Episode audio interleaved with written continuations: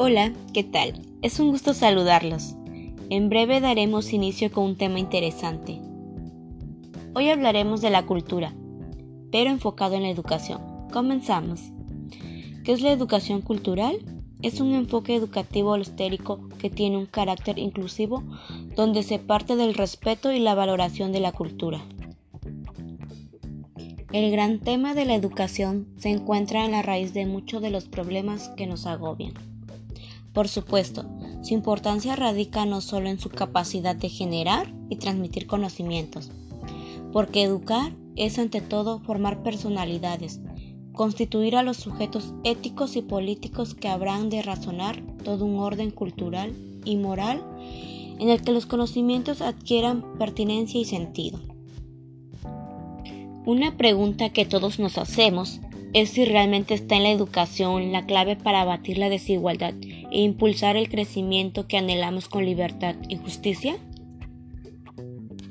La respuesta es sí, ya que la educación es uno de los tres puntos claves que se requieren para lograrlo. Los otros dos son la salud y el empleo.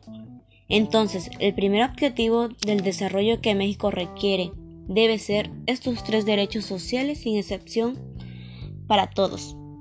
Para entender cómo actúa la cultura en el desarrollo, la cultura convenía a ambos, contribuye por partida doble a la reducción de la pobreza. La desigualdad de oportunidades en el acceso a la educación y a la cultura es el factor que más contribuye a mantener la pobreza extrema.